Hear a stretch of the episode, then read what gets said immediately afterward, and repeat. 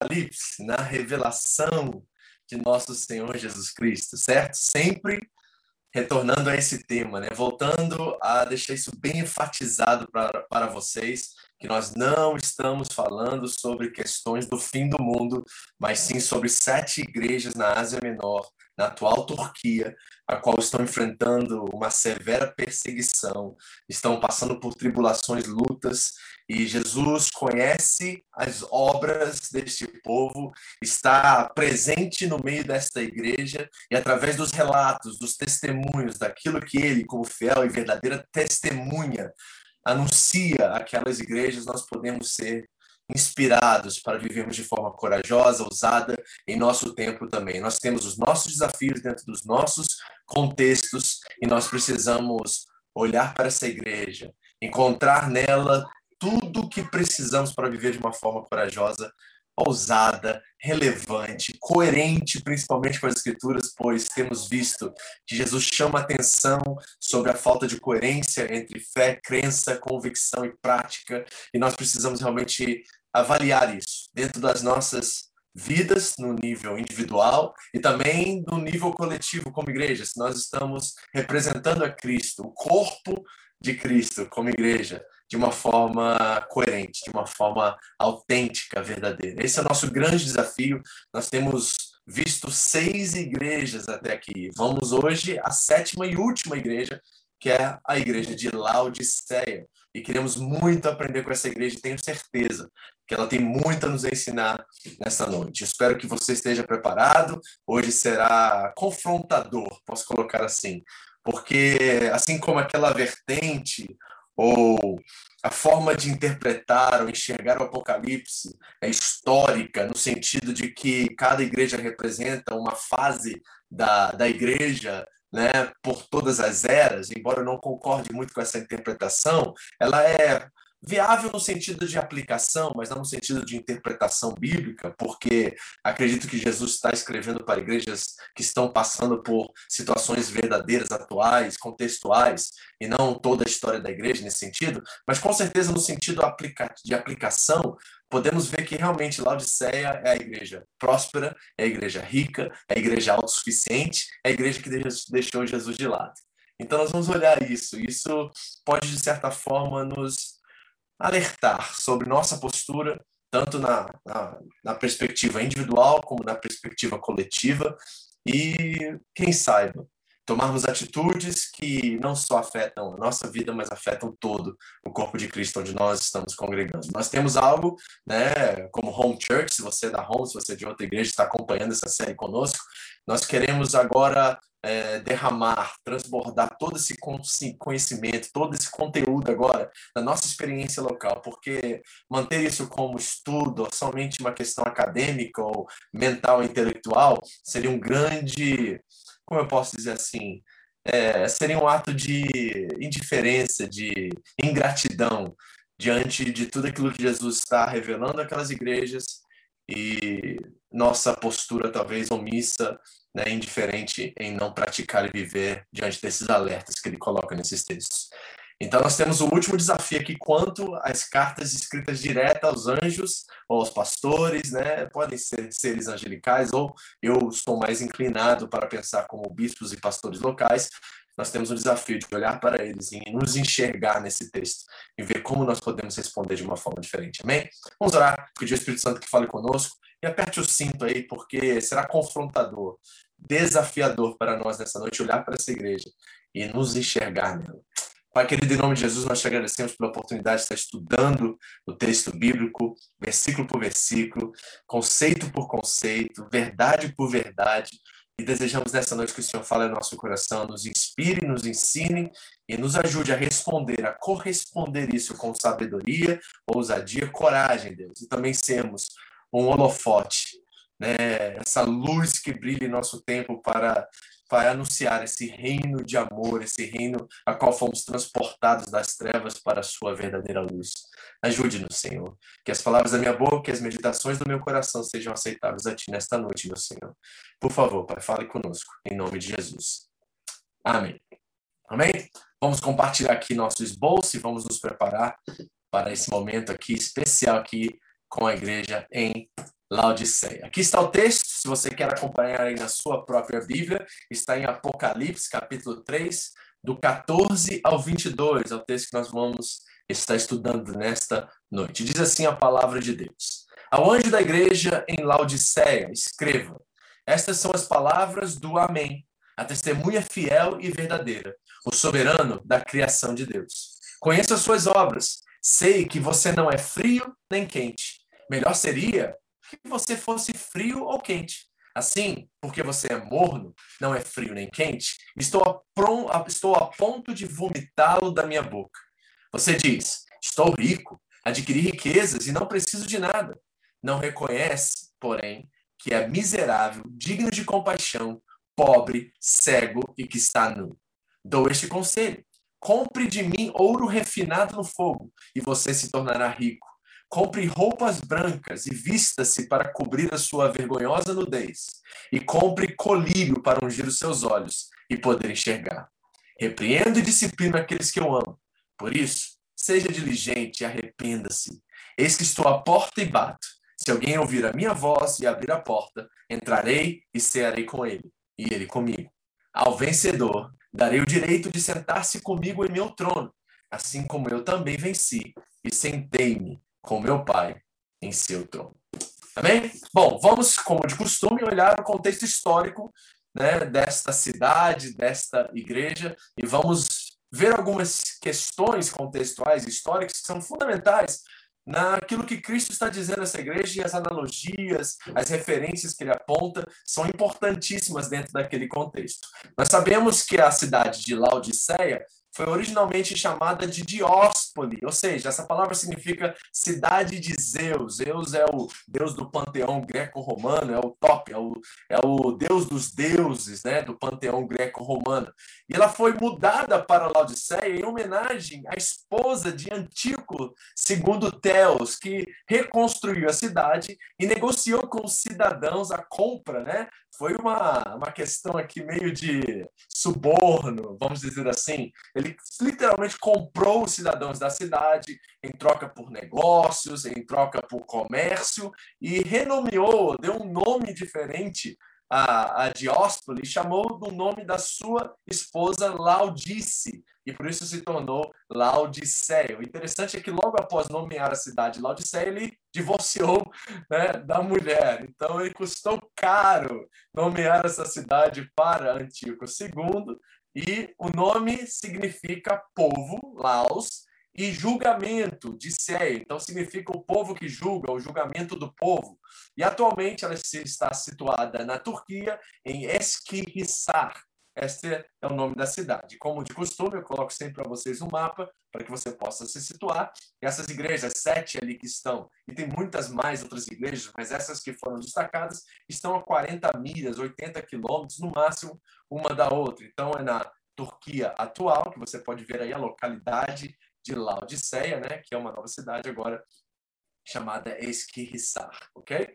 O interessante dessa cidade é o seguinte, no ano 60 depois de Cristo, um grande terremoto praticamente destruiu a cidade, e porque a cidade era extremamente rica, ela negou a ajuda financeira de Roma para se reconstruir certo? Tão rica e tão próspera que era essa cidade. E ali estava uma das maiores escolas de medicina da região, especializada em oftalmologia. Olha só que coisa interessante. Então, quando nós vamos ver falar sobre colírio e outras coisas, tem uma referência histórica, né, acerca disso. Então, no ano 60, a cidade é tomada, destruída por um, por um terremoto, ela se ergue sozinha, certo? E uma das maiores escolas é, de medicina da área estavam ali citadas. E ela estava situada bem na rota comercial daquela época. E havia muitos judeus dentro daquela cidade. Pelo contexto, nós reconhecemos que eles também foram muito influenciados pela cultura, pelo comércio e tudo mais, e provavelmente eram judeus, mas com uma ortodoxia ou uma fé muito rasa, superficial e muito, vamos dizer assim, sincrética no sentido de adotar costumes helenísticos e outros é, dentro daquelas sinagogas e dos lugares que estavam ali. Então não eram judeus muito fervorosos ou ortodoxos ou é, fiéis ao, ao Torá e tudo mais. Esse é o contexto que nós encontramos na Odisseia. E era a cidade mais rica da Frígia, conhecida por sua produção de lã preta e brilhante e por seus serviços bancários. Olha só, era um polo comercial bancário né, do, da Ásia Menor, Laodiceia.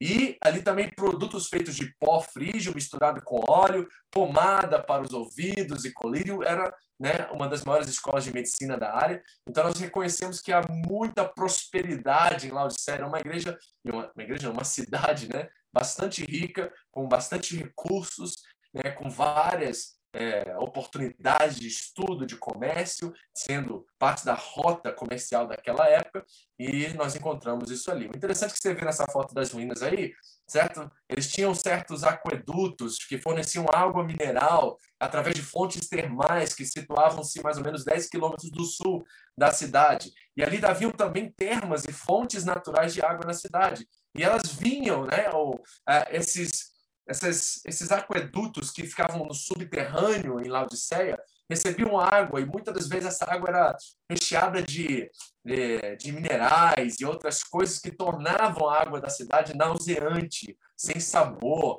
e era uma coisa assim que morna, sabe, sem gosto, e eles tinham realmente uma necessidade de água potável e de outras é, questões quando nós falamos de água chegando na cidade. Então, embora fosse uma cidade rica, tinha seus problemas, e principalmente nessa questão de água, é o que diz os historiadores, porque eles recebiam água de outros lugares e tinham fontes termas que não eram potáveis, então havia muito problema nessa questão dentro da cidade. Isso também tem muito a ver com o contexto que nós já vamos ver daqui a pouco, certo? Então, é um pouquinho da história, né, do que está por detrás da cidade de Laodiceia e também os efeitos que isso provavelmente teve sobre a cidade. Com certeza, ela foi extremamente influenciada. É uma das igrejas apóstatas, das sete igrejas do Apocalipse, certo? Aqui está novamente o mapa para você se situar.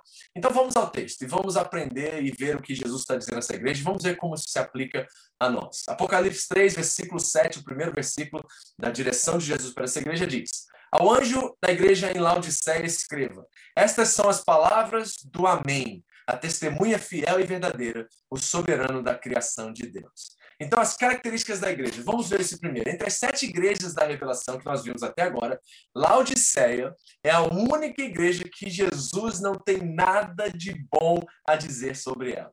Ela não é redimível, é uma igreja que é considerada falsa, hipócrita, e até Sardes, que consideramos ser a pior até esse momento, ela estava morta, lembra desse contexto? Mas tinha um remanescente ali em Sardes que era havia uma possibilidade de serem redimidos, certo? Olha o que diz lá em Sardes. No entanto, vocês têm aí em Sardes uns poucos que não se contaminaram as suas vestes. Eles andarão comigo vestidos de branco, pois são dignos. Isso há um contraste direto com Laodiceia, por causa dessa lã preta que era comercializada na cidade, conhecida por causa da moda, né? A cidade de Laodiceia era conhecida como a Milão, a Nova York daquela época, por sua moda, os tecidos e principalmente essa lã negra, preta, era comercializada ali na cidade. E ali Sardes ele diz que existe ainda um remanescente, que é, seria redimível, mas em Laodiceia, sendo uma igreja orgulhosa e apóstata, certo? Negou a sua fé e vivia uma fé barata, rasa, que era se tornou simplesmente religião, Jesus não tem nada de bom a dizer sobre Laodiceia. E ele começa com descrições acerca de si mesmo. Ele diz ser o Amém, essa palavra amém, ou significa assim seja, ela é muito presente tanto no Antigo Testamento como no Novo Testamento. Olha o que diz em Isaías 65, 16. Quem pedir bênção, é uma promessa, certo? Quem pedir bênção para si na terra, que o faça pelo Deus da verdade. A tradução no português é a palavra verdade, no inglês também truth, né? Mas na verdade, se você olhar no hebraico, no original, é a palavra amém ali certo? Então é o Deus do amém, é o Deus do assim seja. E quem fizer juramento na terra, que o faça pelo Deus do amém, por quantas aflições passadas serão esquecidas e estarão ocultas aos meus olhos. Então Deus é conhecido no Antigo Testamento como Deus do amém, o Deus do assim seja. Jesus se apresenta como o amém. Nós temos outra vez, né, uma questão trinitária aqui. Jesus é Deus, Jesus é o amém, o Espírito Santo está falando às igrejas, é pelo Espírito que se fala, e o Deus Pai Criador é soberano sobre toda ela. Então, muita muito trinitária todas essas descrições e características que representou Jesus, a quem descreve a essas igrejas. Então, a primeira coisa é esse amém, mas isso não está somente no Antigo Testamento. Olha o que Paulo diz aos, aos Coríntios na sua segunda carta. Todavia, como Deus é fiel, nossa mensagem a vocês não é sim e não, pois o Filho de Deus, Jesus Cristo, pregado entre vocês por mim e também por Silvano e Timóteo, não foi sim nem não, mas nele sempre houve sim. Pois quantas forem as promessas feitas por Deus, tantas tem em Cristo sim.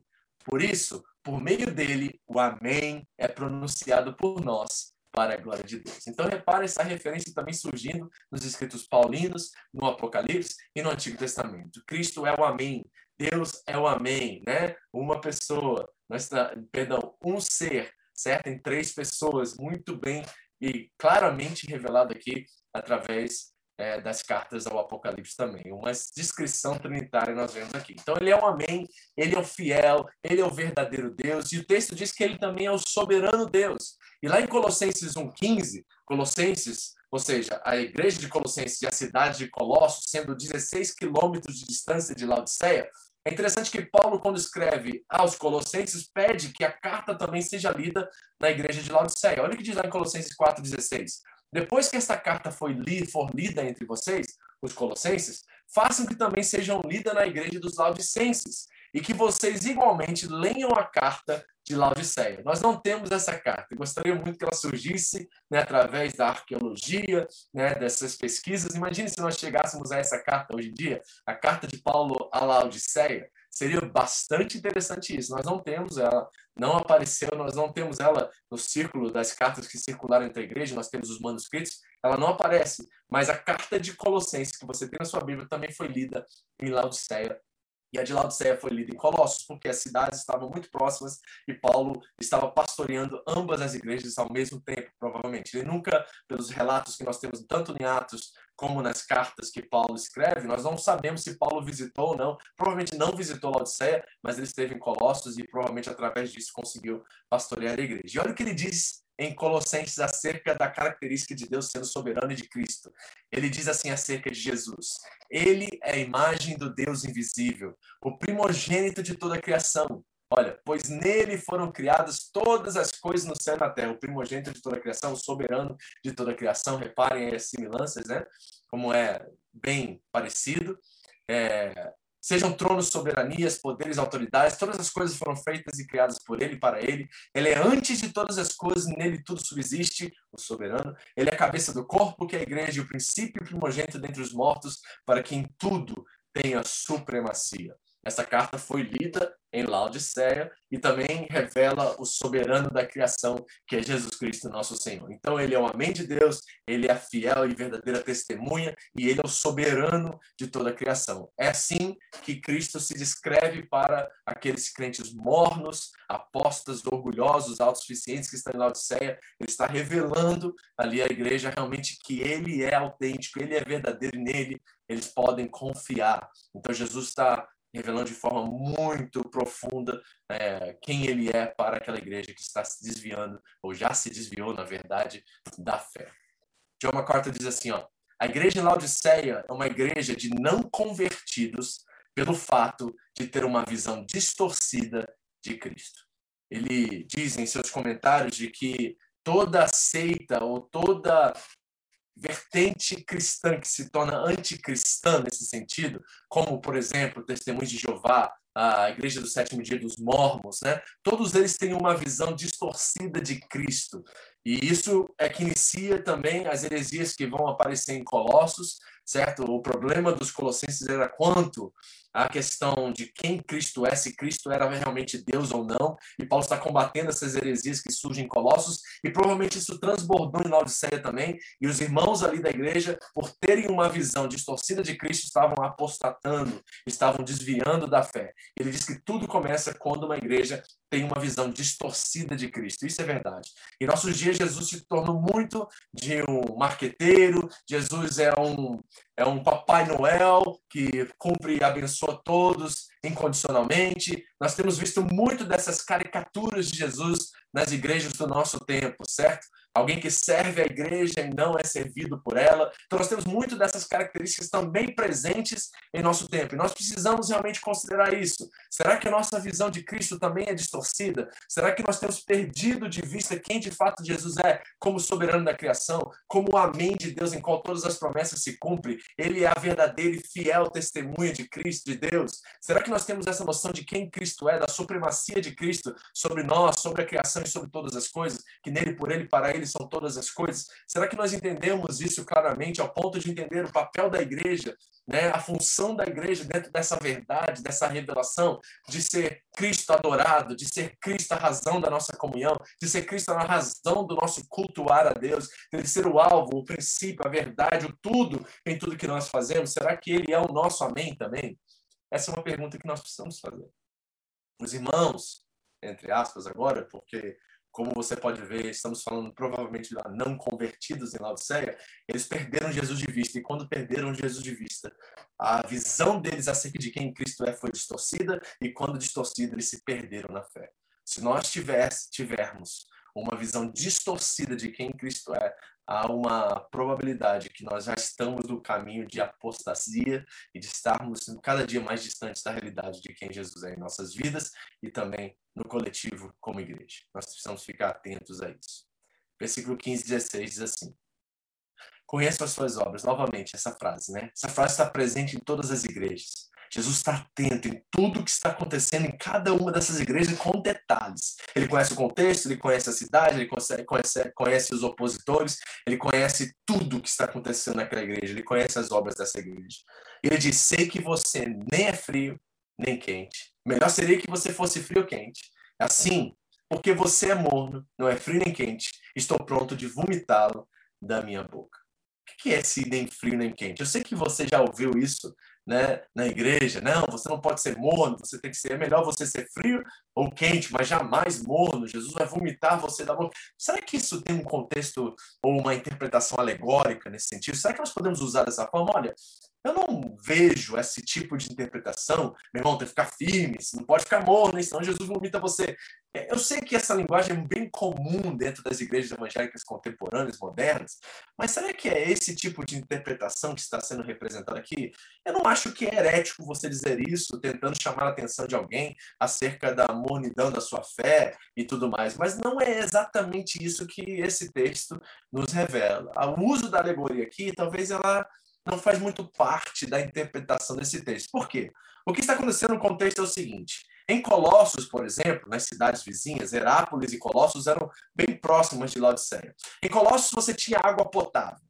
A água era excelente ali, né? Se você pudesse produzir é, a, as garrafinhas PET naquela época de água, seria um negócio milionário, porque água potável vinha de Colossos. E em Herápolis, nós tínhamos águas térmicas e medicinais, os onsens aqui do Japão, que as pessoas iam para curar feridas, para serem tratadas de forma medicinal. Então, duas cidades muito é, importantes na questão de água, e Laodiceia, né, com esses aquadutos subterrâneos, traziam águas dessas cidades, alguns historiadores vão dizer que 10 milhas, que daria mais ou menos, não sei, quase 20 quilômetros, vinham de águas. E ao, essas águas chegarem a Laodiceia, elas chegavam mornas, nausentes, e por isso que Jesus disse, ao beber essa água morna e nausente, porque era água que tinha disponível para os cidadãos e para a igreja em Laodiceia, ao se tornar morna, ela dava ânsia de vômito. É dentro desse contexto que ele está dizendo. E a coisa interessante é que ele está dizendo à igreja de Laodiceia: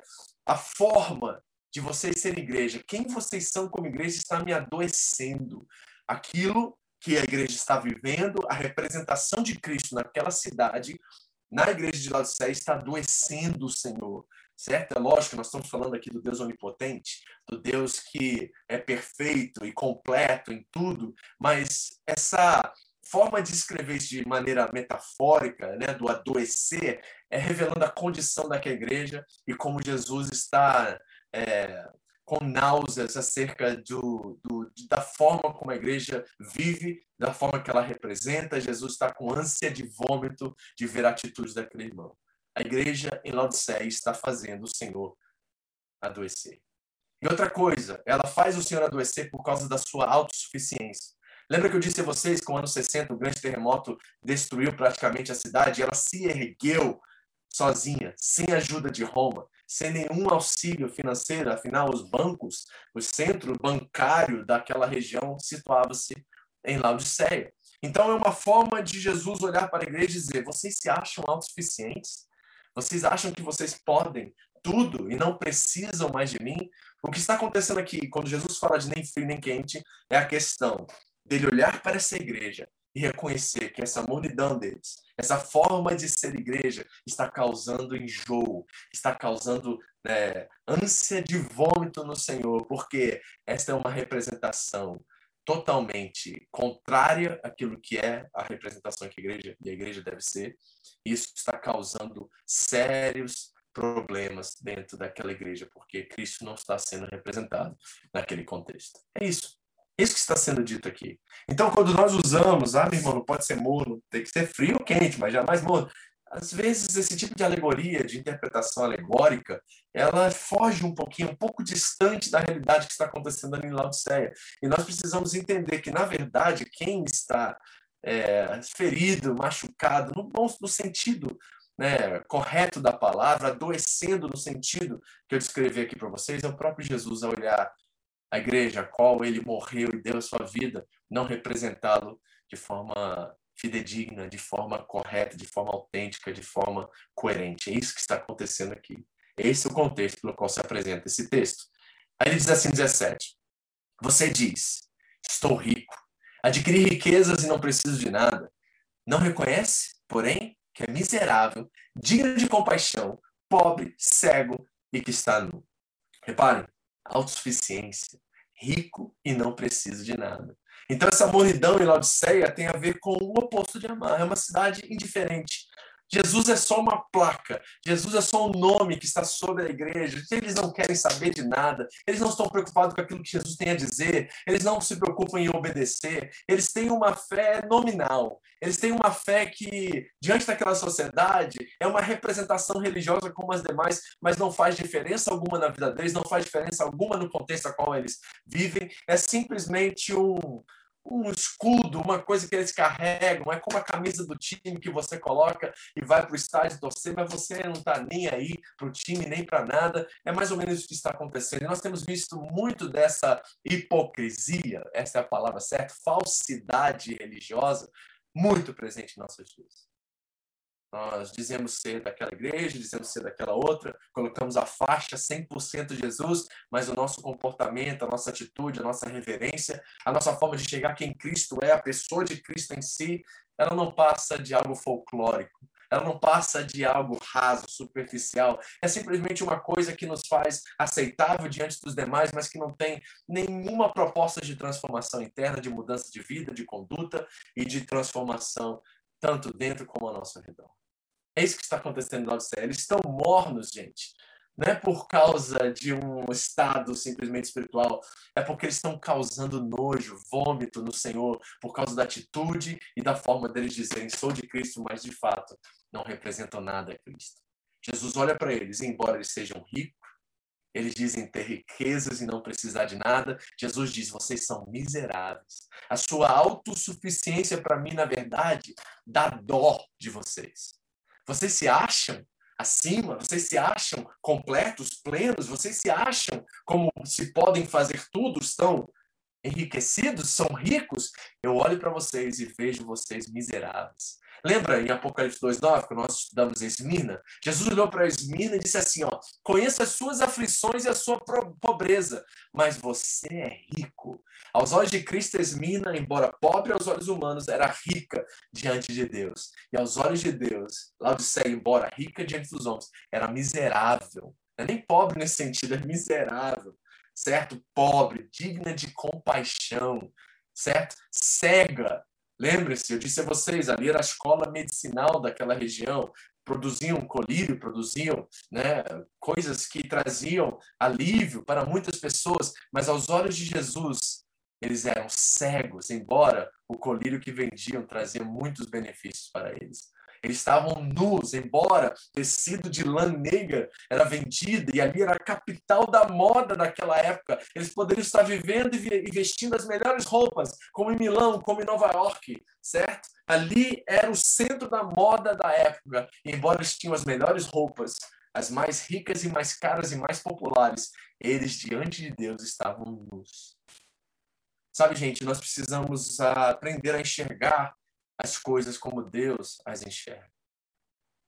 É hora da igreja despertar, abrir os olhos, tirar as vendas e começar a enxergar o que realmente é importante. Nós trocamos hoje em dia aquilo que é urgente por aquilo que é importante. Nós temos os nossos olhos em coisas imediatas, automáticas, que, que nos dão prazer e nos trazem satisfação imediata, direta, e nós esquecemos que muitas dessas coisas têm um preço que irá nos custar. No caso de Laodiceia, a vida eterna.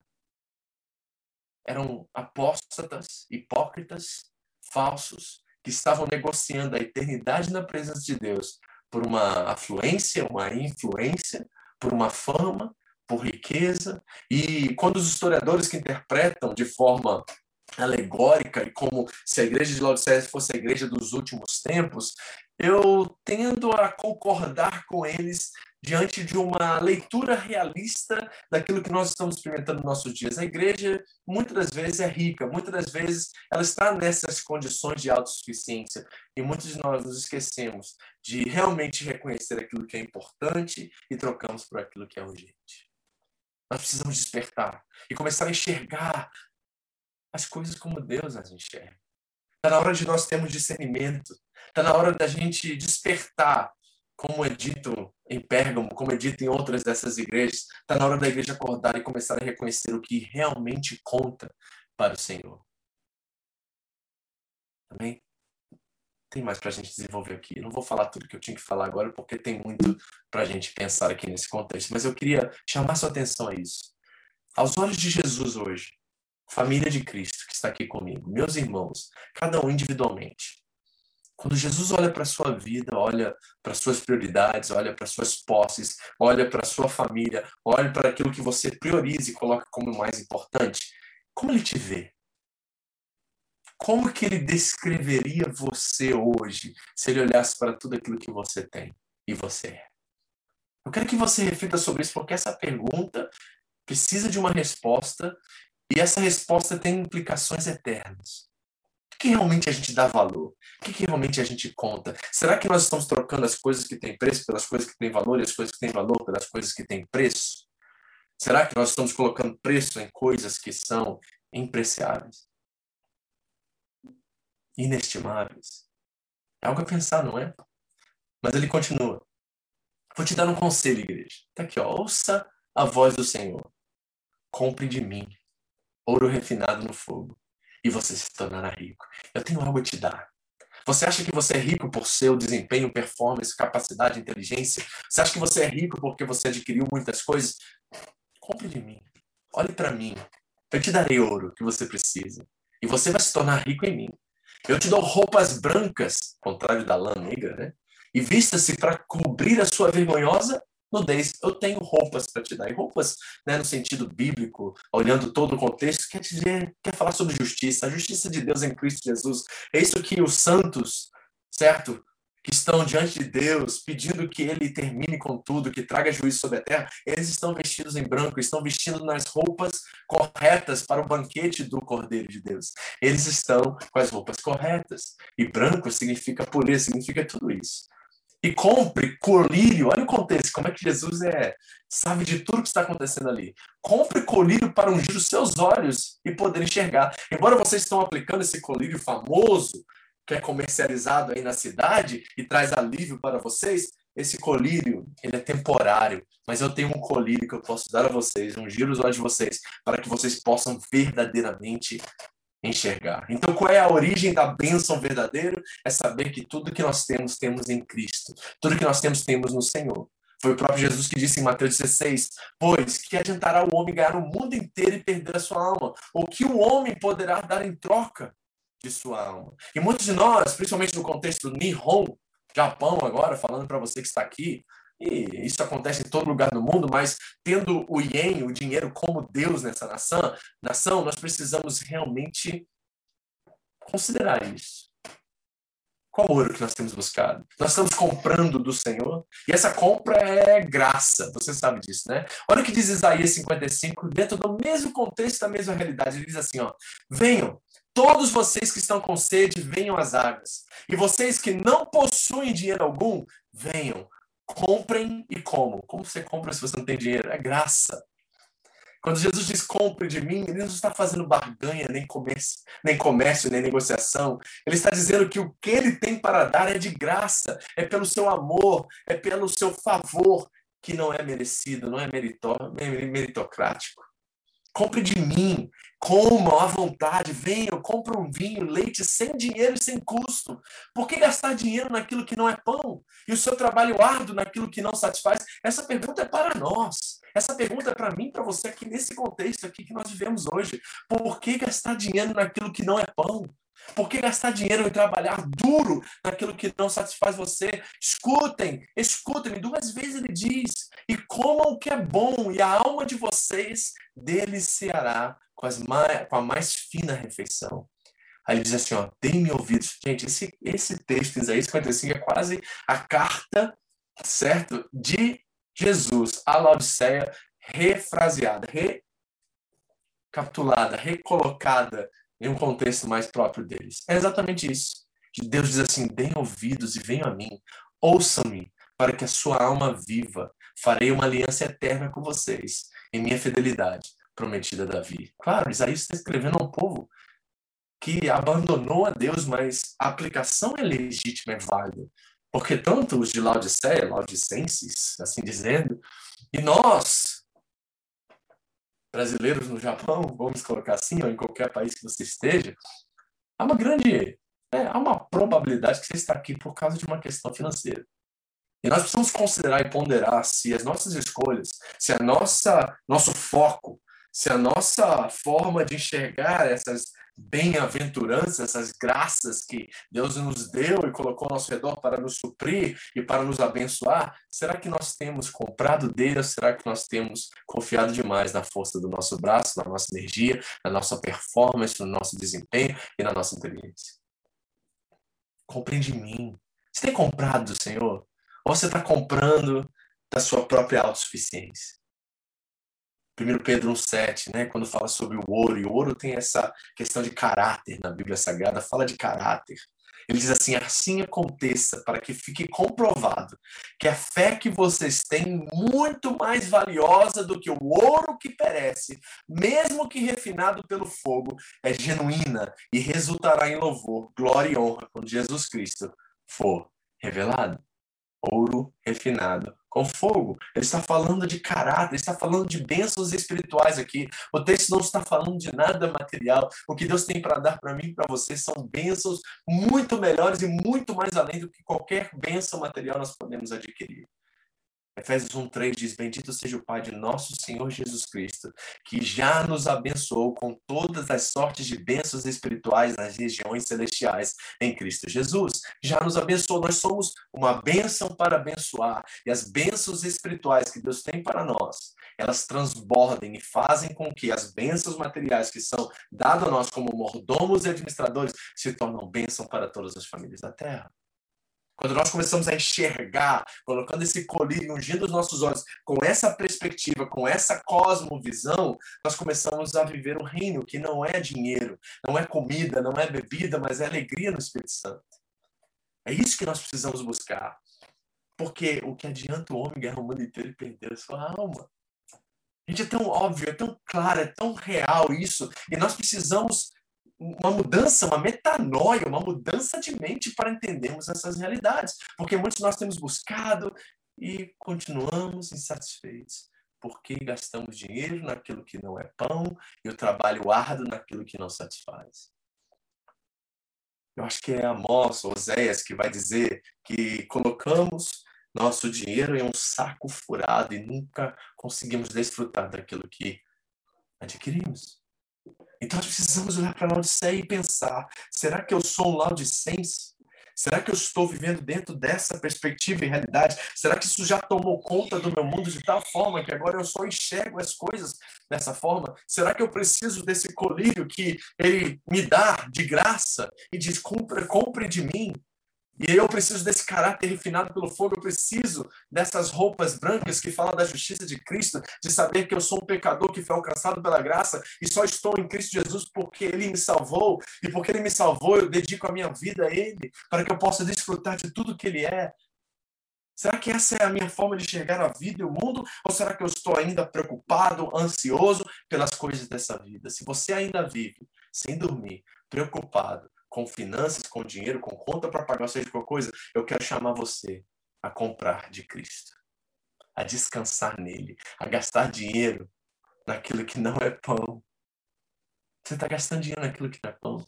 E você precisa parar de gastar dinheiro naquilo que não é pão e parar de trabalhar por aquilo que não satisfaz e começar a beber e comer aquilo que a sua alma se deliciará na mais fina refeição, que são bênçãos espirituais. Nós precisamos disso, igreja. Nós precisamos voltar ao foco.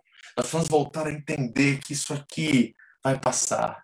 Tudo isso passa, mas uma coisa permanece. Jesus disse: A minha palavra permanece para sempre. E a palavra deles tem todas as promessas que se cumpriram nele, que é o Amém. Então é nele que nós temos tudo que nós precisamos e nós precisamos voltar nossa atenção, nosso foco para ele.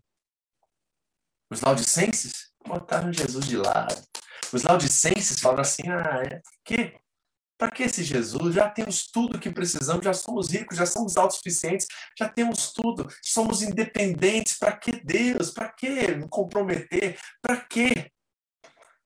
E, infelizmente, nós temos visto que isso é uma tendência nos nossos dias também. Jesus se tornou alguém que se busca por suas mãos e não alguém que se busca para que um relacionamento transformador realmente venha acontecer.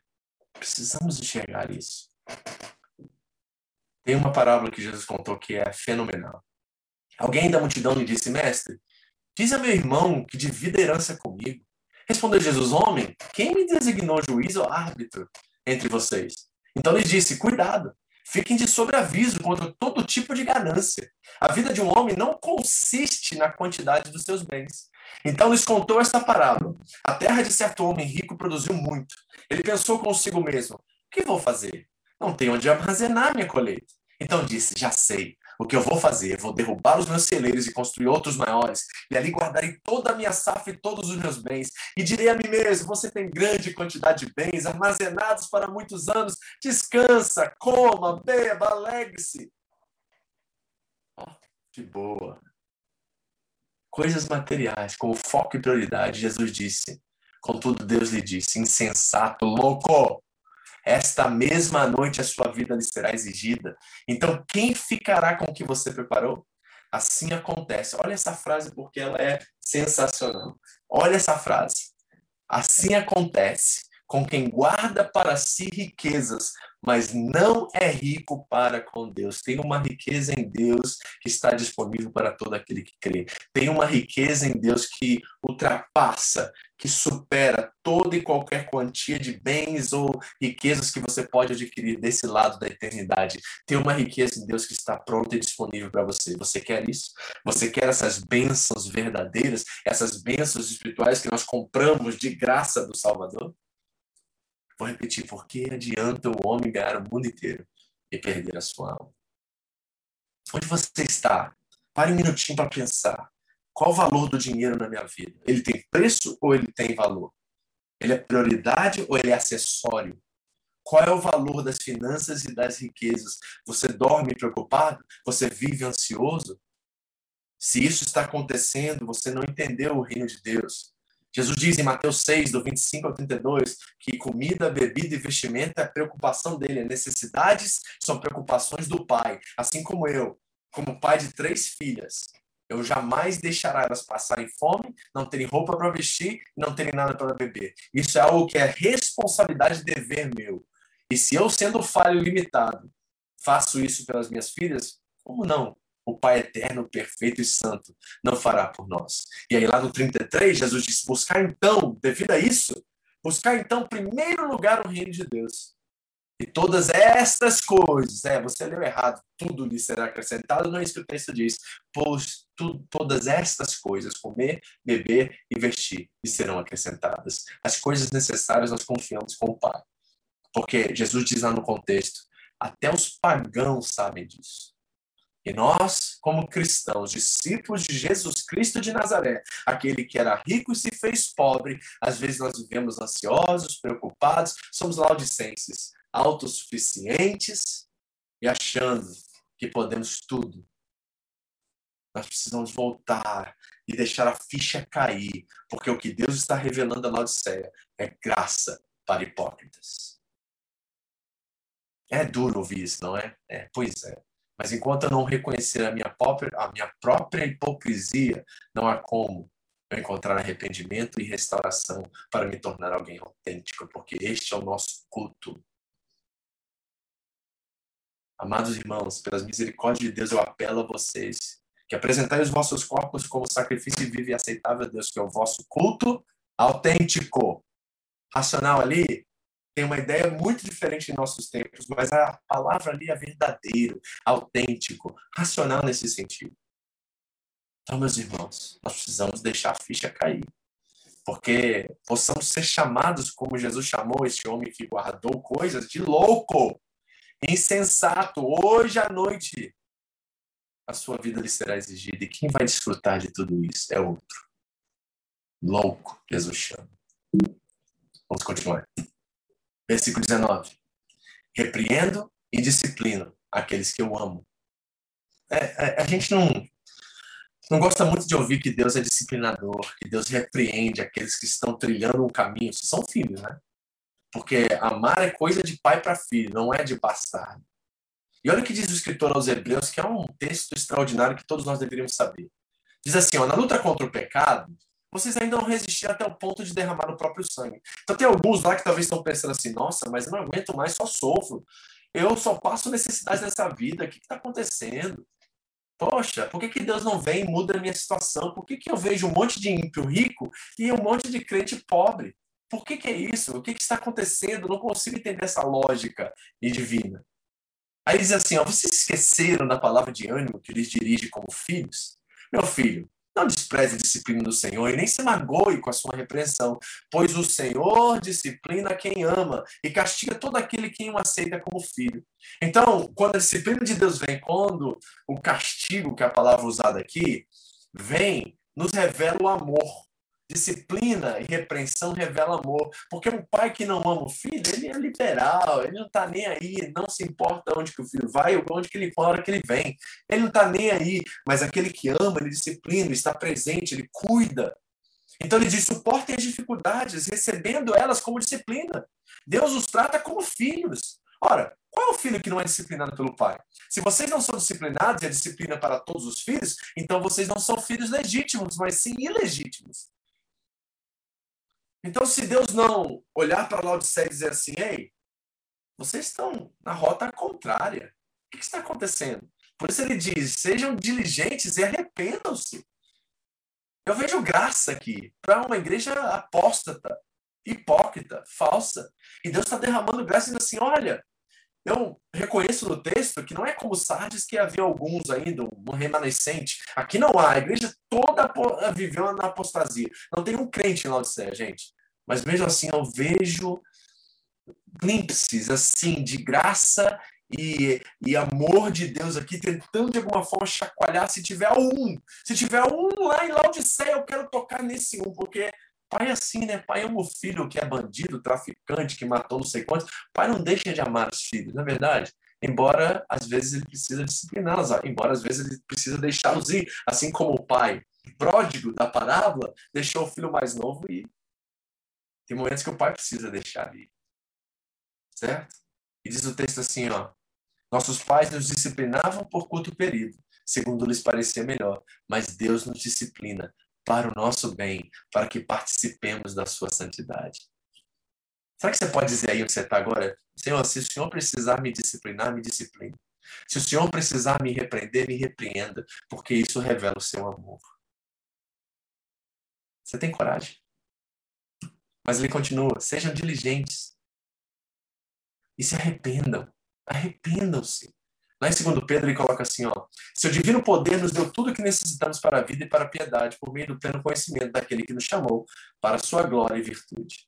Dessa maneira, ele nos deu suas grandiosas e preciosas promessas, aquelas que têm todo o amém em Cristo, para que por elas vocês se tornassem participantes da natureza divina e fugissem da corrupção que há no mundo, causada pela cobiça. Qual que é o fator principal que nos leva à corrupção do mundo? Cobiça. É ter e querer aquilo que não é seu, aquilo que você não tem. É viver insatisfeito por aquilo que você ainda não possui e não tem. Cobiça é olhar aquilo que o outro tem e desejar aquilo que não é seu. Então repare como é que né, João vai dizer a cobiça dos olhos. Essas são as coisas que habitam no mundo.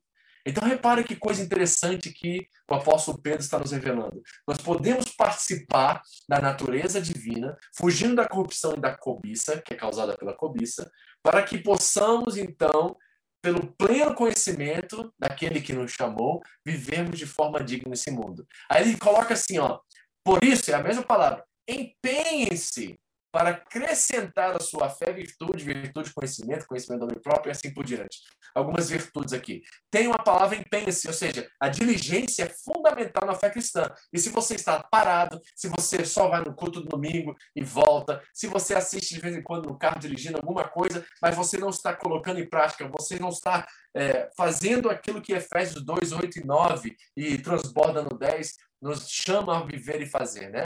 Porque somos criaturas suas realizadas em Cristo Jesus para as boas obras que ele preparou de antemão para nós. Então nós somos salvos pela graça mediante a fé para quê? Para realizar as boas obras que ele preparou de antemão para nós. Então se nós estamos simplesmente parados, travados, se estamos simplesmente estagnados na nossa fé, não nos empenhando para acrescentar a fé às virtudes, nós nos tornamos inoperantes e improdutivos. E olha o que Pedro diz lá no final. Todavia, se alguém não tem essas virtudes, é laudicense. Está cego, só vê o que está perto, esquecendo-se da purificação dos seus antigos pecados. Sabe o que é arrependimento como definição aqui? Deixa eu dizer algo para vocês, espero que encaixe. Arrependimento é uma realização, é uma revelação que chega de que nós somos pecadores miseráveis, condenados ao inferno e totalmente dependentes da misericórdia e da graça de Deus. É um estado de choque que você entra e descobre que você é um pecador, que você transgrediu a lei do Deus perfeito e santo e você cai em si, assim como o filho novo caiu e volta para a casa do pai arrependido, com uma transformação de vida como proposta e um empenho de fé de realizar a vontade dele e não a sua. É assim que você entende arrependimento? Ou será que foi uma empolgação, uma empolgação? Será que foi uma mão levantada num culto que estava muito emocional e muito espiritual, no sentido assim, sabe? Emotivo, sabe? De música tocando e todas aquelas coisas, e você sentiu vontade de ir na frente e confessar Jesus, mas aquilo não, não transformou seu coração a ponto de mudança extraordinária de vida no dia seguinte. Você voltou como os laudicenses à sua vida religiosa normal, voltou para o seu cotidiano e nada aconteceu diferente. Tem muitos que se dizem discípulos de Jesus Cristo que estão nessa condição. São religiosos, são frequentadores de auditórios, mas não experimentaram arrependimento. Não caíram em si como o filho mais novo caiu. São laudicenses porque estão cegos e só veem o que estão perto. Para pensar nisso um segundo. Versículo 20 ele diz: Eis que estou à porta e bato. Ah, essa aqui é uma das passagens mais mal interpretadas de toda a Bíblia Sagrada, não é verdade?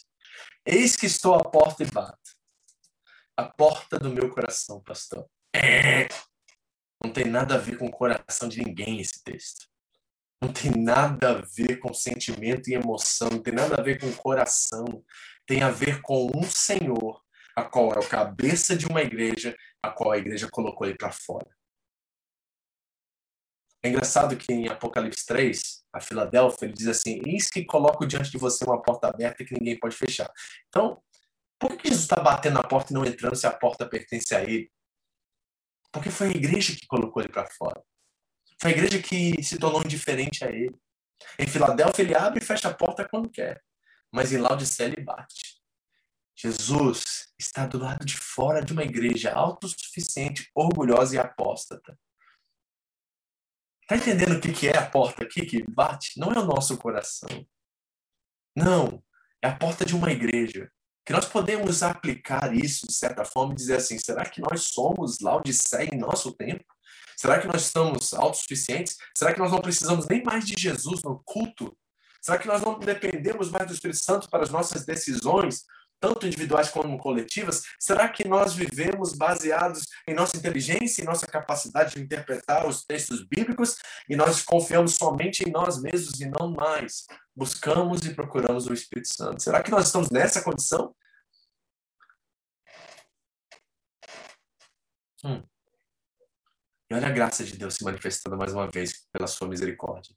Se alguém ouvir a minha voz. Jesus sabe, sabe que lá em Laodiceia não tem. Provavelmente a igreja toda se desviou.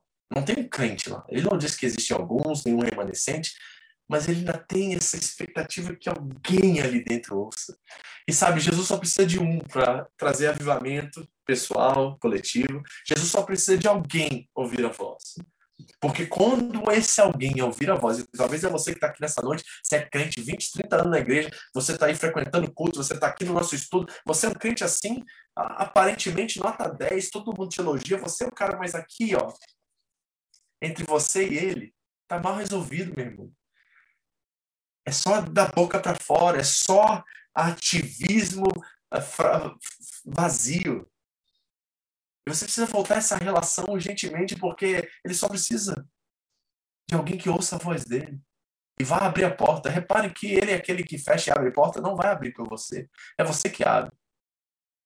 E quando ele abrir, ele vai sentar. E cear significa intimidade, significa aliança, significa compromisso. É muito importante. Então, repare dois imperativos aqui: ouvir a voz, ouvir. Ouvir é fundamental em todos os textos que nós lemos até agora. E abrir. Tem o ouvir, que é pela fé que nós recebemos, né? E confessar com a nossa boca que Jesus Cristo é o Senhor. Este será salvo. Então eu ouço, agora eu vivo, eu pratico. E esse contexto está presente em todo lugar. E essa voz, ela está, sabe, esperando ser ouvida. Olha o que diz lá em João 10, 3, 5. O porteiro abre-lhe a porta e as ovelhas ouvem a sua voz.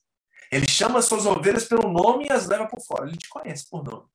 Depois de conduzir para fora todas as suas ovelhas, vai adiante delas e estas o seguem, porque conhecem a sua voz. Mas nunca seguirão estranho. Na verdade, fugirão dele, porque não reconhecem a voz de estranhos. Se ovelhas conseguem distinguir entre a voz do Senhor e a voz dos estranhos, será que nós não estamos confundindo as vozes? Porque tem uma voz do século, tem uma voz da nação, tem uma voz do secular, tem uma voz do dinheiro falando conosco todos os dias. Olha, mais horas extras, mais anguior, que é a palavra que nós usamos aqui no Japão.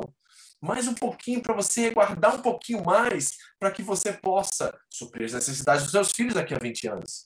Você tem que ser prudente. Olha como é que sofismas começam a aparecer, certo? Tem cara de prudência, mas na verdade é negligência. Nós estamos acumulando algo para usar 20 anos depois e esquecendo de algo que é importante por aquilo que é urgente. É de novo, gente, todas essas ideias de novo vindo e nós estamos perdidos nisso, porque nós não estamos ouvindo a verdadeira voz e a voz que precisa ser ouvida. E nós não estamos dispostos a abrir porta alguma, porque afinal de contas estamos cansados, né? Dá trabalho trabalhar tanto assim.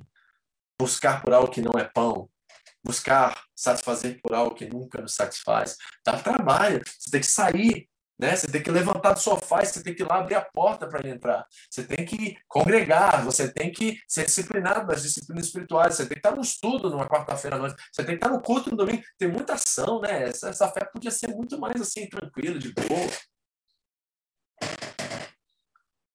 Engraçado que a gente não fala isso sobre ganhar dinheiro, trabalho, esforço. Aí é meritocracia.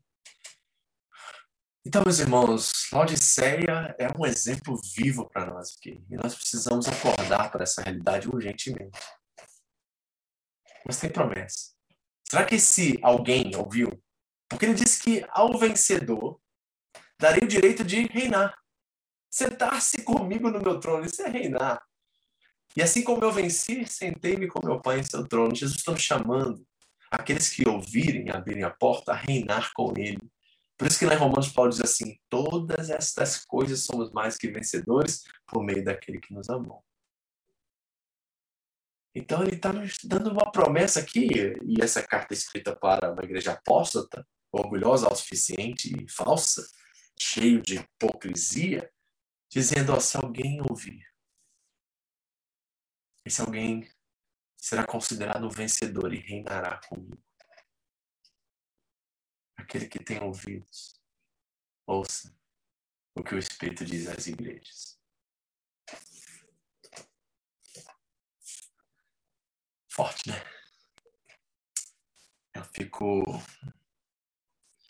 boquiaberto de ver a graça de Deus sobre nós, em nós, através da minha vida nesse momento agora, trazendo uma palavra para você que você precisa pensar. Não tem nada a ver comigo, tem a ver com aquilo que o Senhor usa como instrumento para despertar os seus filhos para realidades que estão presentes ao redor deles.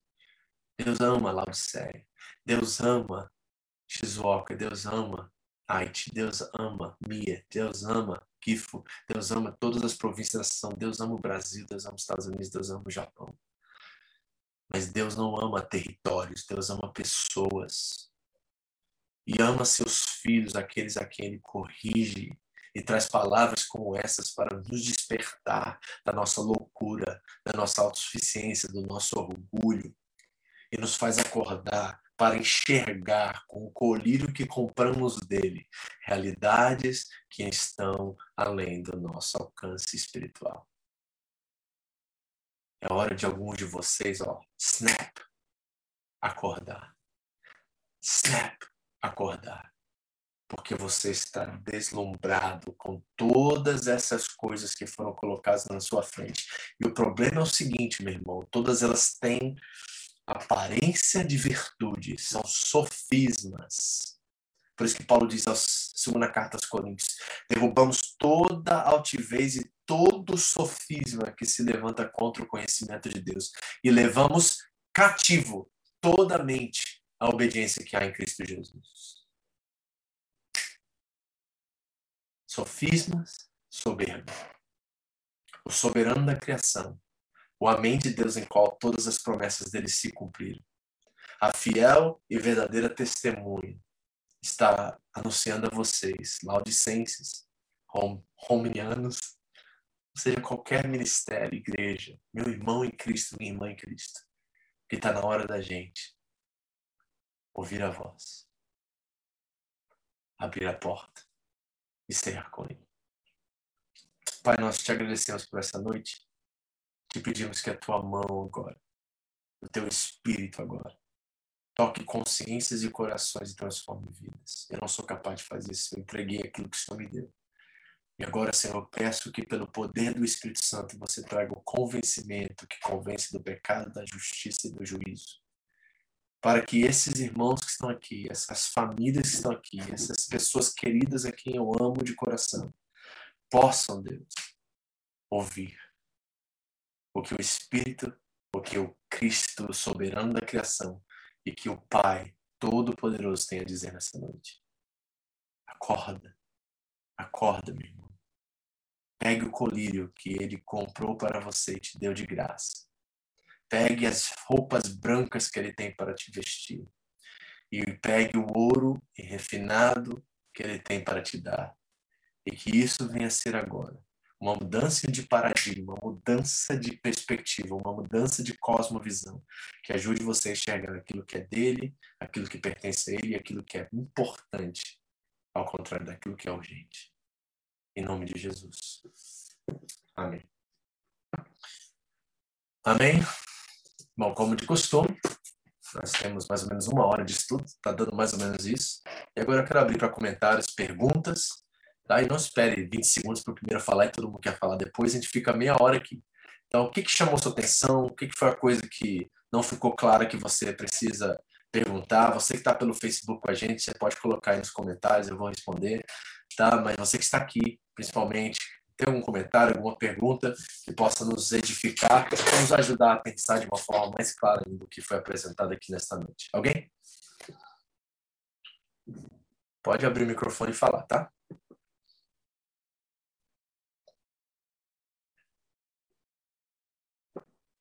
Ai, ai, ai, eu de novo.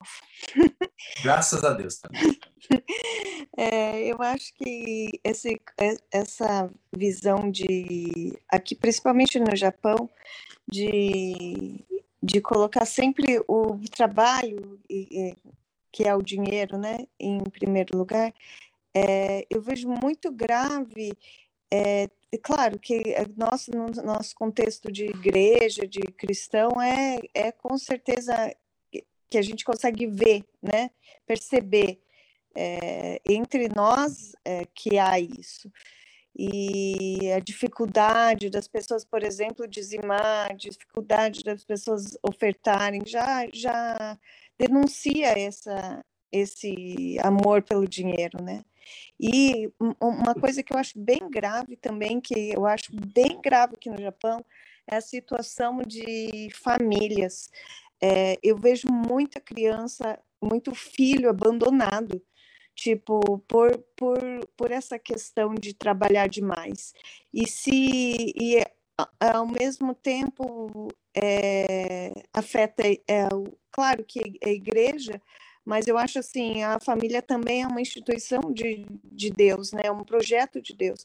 Então, acho que, que só que assim, quando a gente se aproxima de Deus, a gente percebe as coisas que, que, que desagrada e, a, e não agrada, é tipo, desagrada a Deus. E isso isso vai, tipo, te, te revelando, poxa, igual você falou, né, tipo, Deus, é, na Bíblia está escrito que se a gente, que, que adianta você ganhar o mundo, né, e perder a sua alma, então a gente não leva nada disso para para a vida eterna, né? E esse reconhecimento, é, a maioria das pessoas não está tendo. E é muito fácil a gente ver dos outros e, e detectar isso, mas a própria pessoa não enxerga. E é um tempo que a gente perde e que não volta atrás. Eu acho que, que é, é difícil, é tipo, é com urgência que a gente tem que acordar. Amém. Amém. Concordo. Isso aí. Perfeito. O que mais? Obrigado, Thalia. Obrigada, sim. Alguém mais? Você que está aí pelo Facebook, tá? Você pode mandar comentário, perguntas aí se desejar, tá? Eu vou tentar ler aqui. Tá aberto aqui também. Vou tentar ler se você tem alguma pergunta aí, tá bom? Alguém mais? Algum comentário, alguma questão do, do esboço em si, do, do que nós apresentamos aqui?